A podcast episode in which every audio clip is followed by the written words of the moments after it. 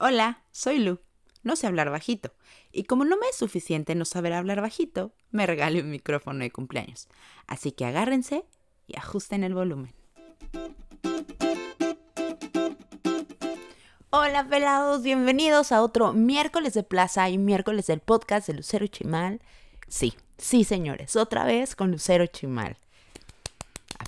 ¿Qué tal con mi producción de los aplausos y efectos especiales? En los efectos especiales también está Lucero Chimal, así que gracias Lucero Chimal por tus efectos especiales. Oigan, hoy tengo una súper pregunta. Y es que esta semana tuve como momentos extraños, los cuales me hicieron pues tener esta experiencia para poder hacer este podcast. Entonces, vamos a empezar con esta pregunta que es clave para este episodio. Y la pregunta es, ¿cuándo fue la última vez que ustedes se sentaron a tomar una tacita de té con la tristeza? ¿Saben ustedes distinguir cuando están tristes? O sea, ¿saben identificar cuando, em, no sé, saben identificar más bien como sus sentimientos y, y distinguirlos de sus emociones? Porque eso, amigos, eso es muy diferente, el sentimiento de la emoción.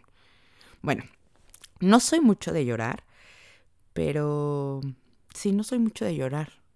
Creo que la última vez que lloré fue hace como, no sé, hace poquito, bueno, hace mucho, viendo Jojo Rabbit.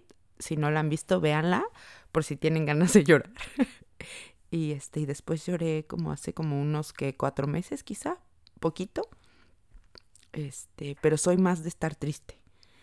O sea, no soy la tristeza andando, pero no, amigos, tampoco soy la felicidad y la alegría despavorrida por todos lados y todo el tiempo y siempre feliz y siempre contenta. No, soy mucho de estar triste.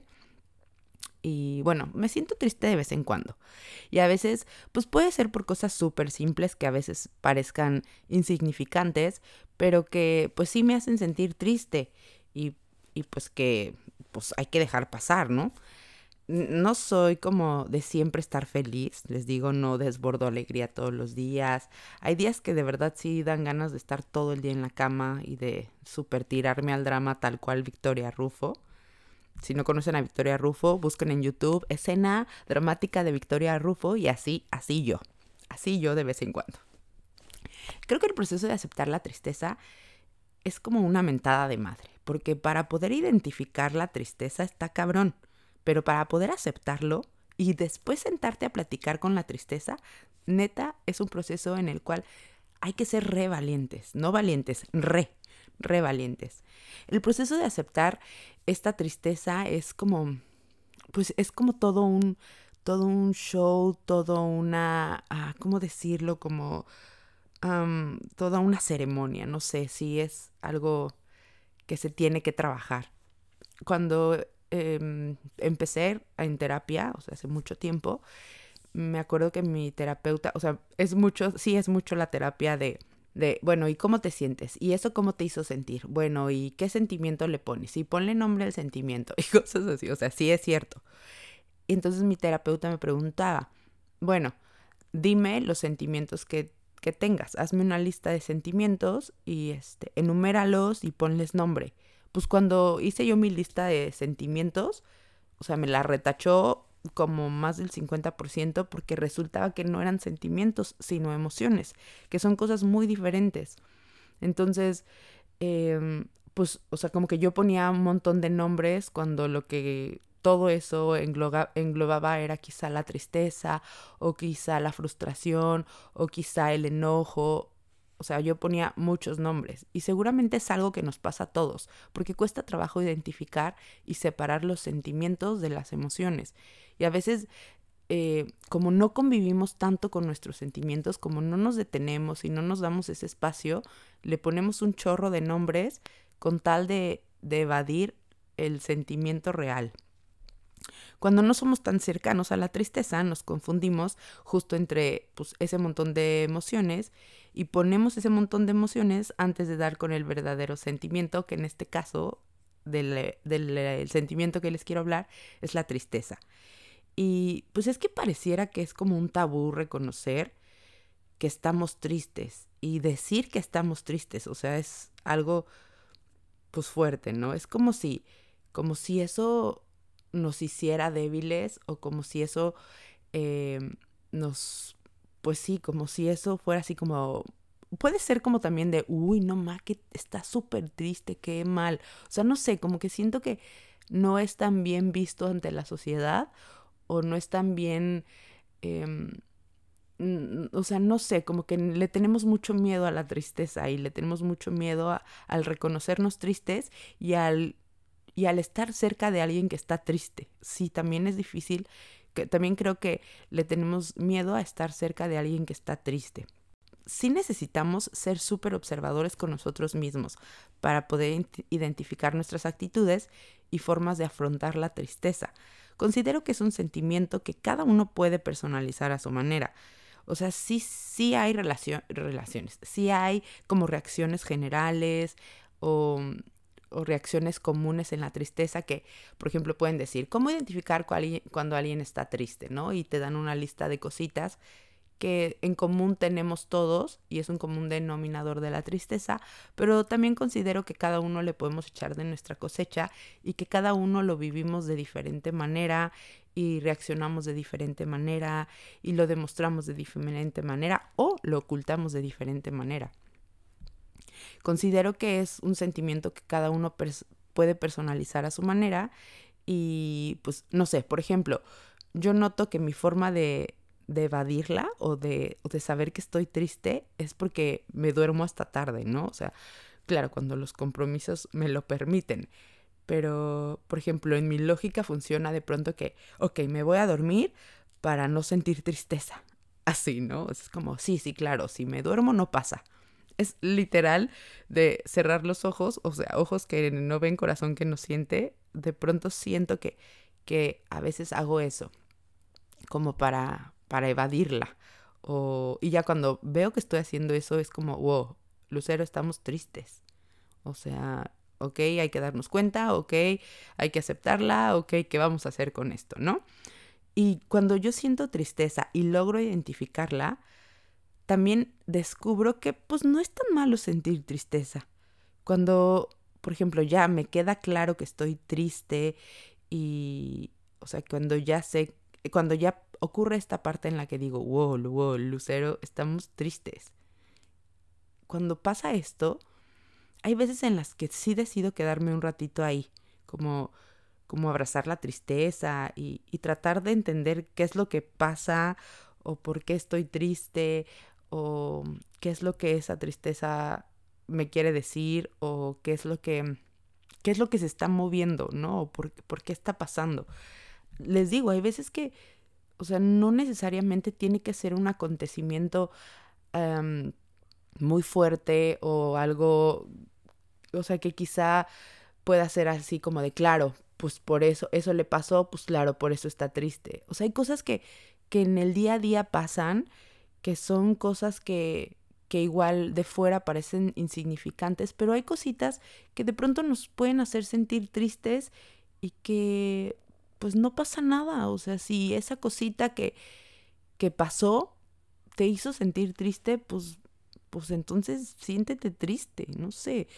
Em, no sé, creo que la tristeza es como, como la clave o un pas, sí, como la clave para no llegar a la depresión. Porque, ojo, la depresión y la tristeza no son lo mismo.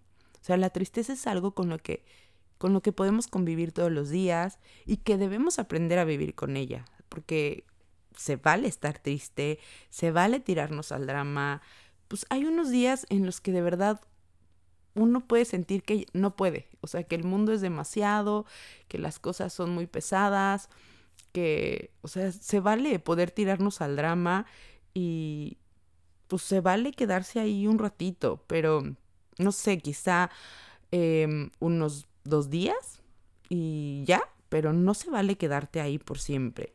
O sea, es lo que les digo, hay que abrazar la tristeza, hay que quedarse un ratito ahí y ver qué es lo que nos trae, pues para entender, pero repito, no se vale quedarse ahí. O sea, sí se vale quedarse dos días, tirarte súper al drama, llorar si, si, te sale el llanto o sentirte súper triste, o dormirte todo el día, o comer helado, o comer Nutella, o lo que sea que tú hagas cuando estás triste, se vale, pero un ratito. O sea, sí, es como ponernos eh, fecha límite y darnos permiso de llegar a esa fecha límite y después, órale, vamos para arriba, ¿no? Es un sentimiento que, pues, que se nos dio para crecer y para aprender, mm, porque no está mal sentirla, no hay por qué tenerle miedo, es, es parte del desahogo del alma, porque pues, el alma también necesita respirar. La felicidad auténtica lleva detrás la tristeza de la mano. Y no porque sea una felicidad, em, no porque no sea una felicidad real, sino porque la tristeza, o sea, va de la mano, o sea, trabajan juntas. Es como darle esos espacios para permitir sentir la tristeza, abre espacio a que entre luz y abre espacio a que te puedas sentir como más tranquila, más relajada, porque la tristeza ya salió, porque la tristeza ya pasó y ya nos trajo lo que nos tenía que traer y ya nos hizo sentir mucha tristeza, nos hizo sentir lo que teníamos que sentir, aprender, pero ya, o sea, pasó. De eso en vez de, de tenerla ahí tocándonos la puerta y nosotros empujando, empujando, o sea, es mucho más cansado. Es literal, no sé si han visto la película de Inside Out, que es intensamente, pero mm, véanla, es, es, esa película yo creo que no es para niños, es más para adultos, para entender como esta parte de las emociones. Yo cuando la vi en el cine me quedé dormida un rato porque aparte es larguísima, pero después la volví a ver para entender más y es una gran película, o sea, está muy bien hecha. Y bueno, regresando a la película, hay una parte en la que todo se acomoda y todo, o sea, todo el problema de la película, todo por lo que, se, lo que habían luchado o lo que habían querido encontrar, se acomoda cuando descubren que la tristeza y la alegría trabajan de la mano. Y ahí justo cuando pasa esto, cuando se acepta que la alegría y la tristeza pueden trabajar juntas, es cuando dan los pasitos para caminar o se dan los pasitos para entender, se dan los pasitos para crecer y cuando todo puede surgir y puede avanzar mucho más fluido, ¿no? Eh, es un tema como de humildad, porque la humildad no es un tema de posición económica o de qué tan ostentoso eres o qué tan vanidoso o qué tan presumido o si no eres presumido. Es más un tema de reconocer que somos frágiles. Hay un libro que me, que me gustó muchísimo, que leí hace mucho y que me hizo entender muchas cositas partiendo de este punto de la humildad y de este punto del reconocimiento de lo auténtico que tenemos dentro. El libro se llama Una espiritualidad desde abajo es de Ansel Gru. Si pueden, léanlo, está súper bueno.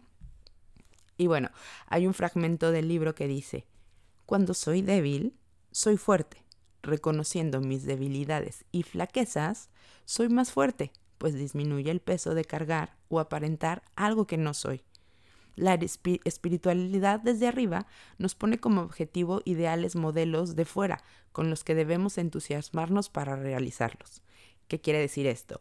Es como que te ponen un modelo como un super artista, como una super persona con una capacidad increíble de hacer las cosas, eh, algo, pues algo banal, algo donde ves solamente esa cara feliz, donde ves solamente esa cara de, de que pasa magia y de que todo es perfecto y que todo es como mágico, ¿no?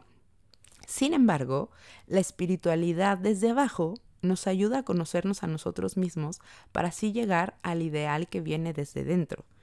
¿Esto qué quiere decir? Que es mejor conocernos desde nosotros mismos, desde adentro, para que desde dentro, desde esta, esta fragilidad, desde esta humildad, poder reconocer qué es lo que queremos y quiénes somos para poder llegar ahí, a lo que viene dentro de nosotros, no a un modelo de fuera de nosotros. No sé si me explico, sino un modelo que viene dentro de nosotros. Y es que mientras más vulnerables nos reconocemos, más aprendemos de la vida y menos carga tendremos para seguir avanzando. Es esta parte de dejar fluir la tristeza y de dejar que sea una carga el sentirte triste, sino aceptar que estás triste por algo, por alguna situación por alguna pérdida Y a veces los duelos los podemos vivir diario y las pérdidas, como les había dicho, son diarias. O sea, podemos perder una relación, podemos perder una oportunidad, podemos perder un trabajo, podemos perder algo material, podemos perder una persona, podemos perder un montón de cosillas y que por esas cosas pues también necesitamos vivir un duelo y también necesitamos sentirnos tristes y, y está bien, o sea, no pasa nada, se vale, se vale llorar mucho si lo necesitamos, mm, no le tengamos miedo, en serio, se vive más bonito cuando le damos la mano de vez en cuando a sentirnos súper achicopalados. Y, y, se vive mejor porque entonces estos momentos de auténtica felicidad y de auténtica alegría los vives también con más intensidad. Cuando aprendemos a vivir con intensidad también la tristeza, se vive con más intensidad también la alegría. O sea, es que van de la mano, van juntos con pegado. Así que, pues, mi recomendación para este miércoles de plaza es que si se sienten tristes y si la tristeza está chingue y chingue y joda en la puerta, pues déjala pasar. Y pues hay que tomarnos una tacita de, té con ella y pues que nomás sea un ratito, que se quede un ratito, platiquemos qué es lo que nos trae tristeza y ya, después se va pero que conste que sea solo un ratito, porque no se vale quedarnos estacionados en la tristeza. Así que hay que tomarnos una tacita de té con la tristeza, no pasa nada, no le saquen. Y pues cuénteme, me gustaría saber también ustedes cómo se identifican cuando están tristes. O sea, ¿son de los que se cierran o son de los que abren la puerta a la tristeza? ¿Tienen algún ritual pues como para recibirla o tienen algún ritual para evitarla. No sé, si quieren compartirme sus ideas, sus experiencias.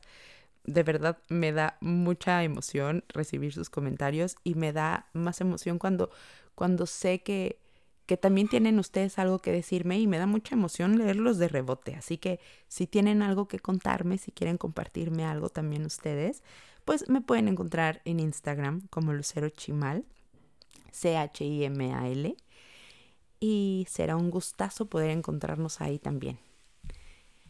Y ya, muchas gracias por compartir uno más y por venir a este miércoles de plaza y de podcast de Lucero Chimal con Lucero Chimal. Cambio y fuera.